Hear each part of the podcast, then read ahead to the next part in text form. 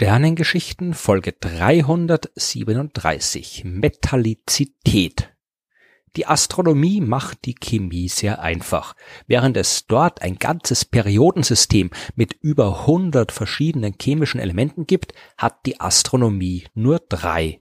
Wasserstoff, Helium und Metalle. Das ist natürlich nicht ganz ernst gemeint. Natürlich kennt auch die Astronomie alle unterschiedlichen Elemente und untersucht ihr Vorkommen und ihre Auswirkungen in den Himmelskörpern im Detail. Aber sie hat eben auch einen sehr viel umfassenderen Blick auf das Universum und das besteht eben fast komplett aus Wasserstoff und Helium.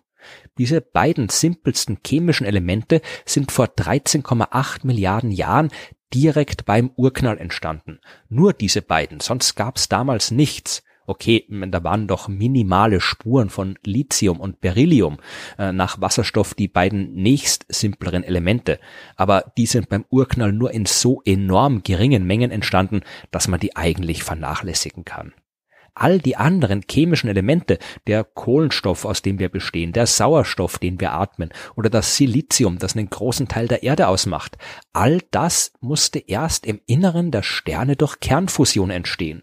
Das ist ein langsamer Prozess, bei dem selbst in den 13,8 Milliarden Jahren, in dem es das Universum gibt, kaum relevante Mengen zusammengekommen sind. Wir leben auf einem Himmelskörper, der hauptsächlich aus solchen schweren Elementen besteht und deswegen kommt uns das nicht so vor. Aber die Sterne, die großen Gasplaneten, die kosmischen Wolken, der ganze Kleingram, der sich zwischen den Sternen und Galaxien befindet, alles das ist fast nur Wasserstoff und Helium. Und weil eben in kosmischen Maßstäben der ganze Rest neben Wasserstoff und Helium so wenig ist, hat man ihn in der Astronomie zu den Metallen zusammengefasst. Die Chemikerinnen und Chemiker, die werden jetzt natürlich die Hände über dem Kopf zusammenschlagen, denn in der Chemie hat das Wort Metall eine ganz spezielle Bedeutung und Elemente wie Kohlenstoff, Sauerstoff oder Stickstoff sind alles andere als Metalle. Es ist nicht mehr ganz klar rekonstruierbar, warum die Astronomie hier diesen eigentlich falschen Begriff gewählt hat. Vermutlich hat es damit zu tun, dass man anfangs nicht genau gewusst hat, woraus die Sterne bestehen, als man das erste Mal in der Lage war, aus der Beobachtungen der Spektrallinien im Licht der Sterne auf ihre chemische Zusammensetzung zu schließen, da hat man dort Linien gesehen, die von Eisen verursacht worden sind. Man ist auch davon ausgegangen, dass Eisen einen großen Bestandteil der Sterne ausmacht, wie ich in Folge 248 der Sternengeschichten erzählt habe. Vielleicht hat man damals diese auf Eisen hindeutende Spektrallinien Metalllinien genannt und diesen Begriff dann später für alle Elemente außer Wasserstoff und Helium übernommen. So oder so, heute ist die Metallizität ein astronomischer Fachbegriff geworden und das gleiche gilt für die astronomische Bedeutung des Wortes Metall. Wenn ich jetzt also hier von Metall spreche, dann meine ich damit die Menge an Elementen in der Zusammensetzung eines Sterns, die weder Wasserstoff noch Helium sind. Angegeben werden die Mengen normalerweise mit drei Großbuchstaben X, Y und Z. X ist dabei immer der prozentuale Anteil am Wasserstoff, Y der von Helium und Z der ganze Rest. Die Summe der drei Zahlen, die muss also immer 100 Prozent ergeben. Bei der Sonne ist der Anteil am Wasserstoff äh, an der gesamten Masse zum Beispiel 73,8 Prozent, der von Helium 24,9% und der der Metalle 1,3 Prozent. Mit Metallizität wird im Allgemeinen die Menge an Eisen beschrieben, die ein Stern enthält. Eisen lässt sich in den Spektrallinien sehr leicht nachweisen und dient deswegen quasi als Marker für alle anderen Metalle. Die Mengenangaben bezieht man dabei immer auf die Sonne. Man teilt die Anzahl der Eisenatome in einem Stern durch die seiner Wasserstoffatome und natürlich zählt man die nicht alle einzeln ab, sondern äh, berechnet das aus Messungen der Spektrallinien. Und äh, aus diesem Verhältnis, da nimmt man den Logarithmus. Das gleiche macht man für die Sonne und die Differenz beider Zahlen ist die Metallizität. Man kann das natürlich auch anders und weniger kompliziert definieren, aber so hat es sich dann eben im Lauf der Zeit eingebürgert. Und mit dieser Methode kriegt man auch auf jeden Fall für die Sonne eine Metallizität von Null. Sterne, die relativ gesehen mehr Eisen enthalten als die Sonne, haben dann nach dieser Definition eine positive Metallizität und Sterne mit weniger Eisen eine negative. Und das ist deswegen eine recht praktische Definition, weil aus der Metallizität direkt das Alter eines Sterns folgt. Beziehungsweise jetzt nicht unbedingt das exakte Alter, aber auf jeden Fall die Generation zu der ein Stern gehört. Als nach dem Urknall die allerersten Sterne im Universum entstanden sind, da gab's ja noch nichts außer Wasserstoff und Helium. Die ersten Sterne, die konnten also nur aus diesen beiden Elementen bestehen. In ihrem Inneren haben sie dann aber schon die ersten neuen, schwereren Elemente fusioniert, die ersten Metalle im astronomischen Sinn. Als die Sterne dann am Ende ihres Lebens bei großen Explosionen ihr ganzes Material durchs Universum geschleudert haben, da haben sie die Metalle dann in den großen kosmischen Wolken angereichert, aus denen bis dahin noch keine Sterne entstanden sind. Diese zweite Generation von Sternen, die hat also schon von Anfang an ein paar mehr Metalle mit dabei gehabt und dann nach ihrem explosiven Tod die noch vorhandenen kosmischen Wolken mit noch mehr frisch erzeugten Metallen angereichert, weswegen dann die dritte Generation an Sternen noch mehr Metalle enthält als die zweite oder die erste. Diese Generationen nennt man in der Astronomie Population. Die Sonne gehört dabei zur Population 1, was ein bisschen verwirrend ist, da die älteren Sterne der vorhergehenden Generation mit Population 2 und die allerersten Sterne des Universums in der allerersten Generation Population 3 genannt werden.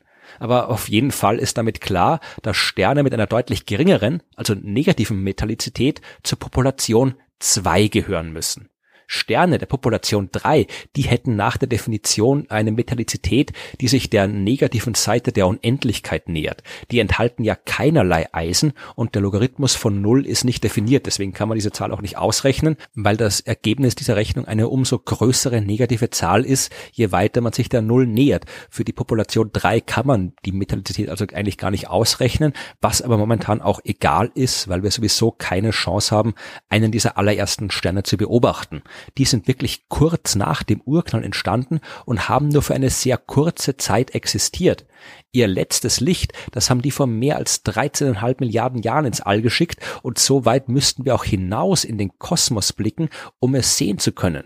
Das ist bis jetzt noch nicht gelungen und wird mit unseren technischen Mitteln so schnell auch nicht gelingen aber Sterne mit sehr geringer Metallizität, die fast keine Metalle enthalten, die haben wir schon gefunden. Da ist zum Beispiel der Stern mit der sehr schönen Bezeichnung SMSS J031300.36-6708393.3 oder kurz äh, SM0313. Der ist 6000 Lichtjahre von der Erde entfernt und mit einem Alter von 13,6 Milliarden Jahren einer der ältesten Sterne, die wir bis jetzt beobachtet haben. Seine Metallizität, die ist kleiner als minus 7,4, was bedeutet, dass er weniger als ein 10 Millionstel der Menge an Eisen enthält, die in unserer Sonne zu finden ist. Er muss daher einer der ersten Sterne der Population 2 gewesen sein, die vor langer, langer Zeit entstanden sind. Die Metallizität, die ist aber nicht nur wichtig, wenn man über das Alter der Sterne Bescheid wissen will die ist auch ein sehr guter Parameter, wenn es darum geht herauszufinden, wie gut die Chancen stehen, bei einem Stern einen Planeten entdecken zu können. Natürlich bilden sich Planeten wie die Erde aus genau den Metallen, die sich neben Wasserstoff und Helium in den großen Wolken befinden, aus denen Sterne entstehen. Die Erde besteht zu 35 Prozent aus Eisen, zu 30 Prozent aus Sauerstoff, zu 15 Prozent aus Silizium und zu 13 Prozent aus Magnesium. Dann kommen Nickel, Schwefel, Aluminium, Calcium und Wasserstoff ist da noch lange nirgendwo zu finden. Der ist zwar Teil des Wassers, das die Erdoberfläche bedeckt, aber insgesamt spielt er keine große Rolle. Und Helium ist auf der Erde so selten, dass wir es das erste Mal bei der Beobachtung der Sonne entdeckt haben, wie ich in Folge 141 erzählt habe. Aber das ist gar nicht das, was gemeint ist, wenn es um die Rolle der Metallizität bei der Planetenentstehung geht.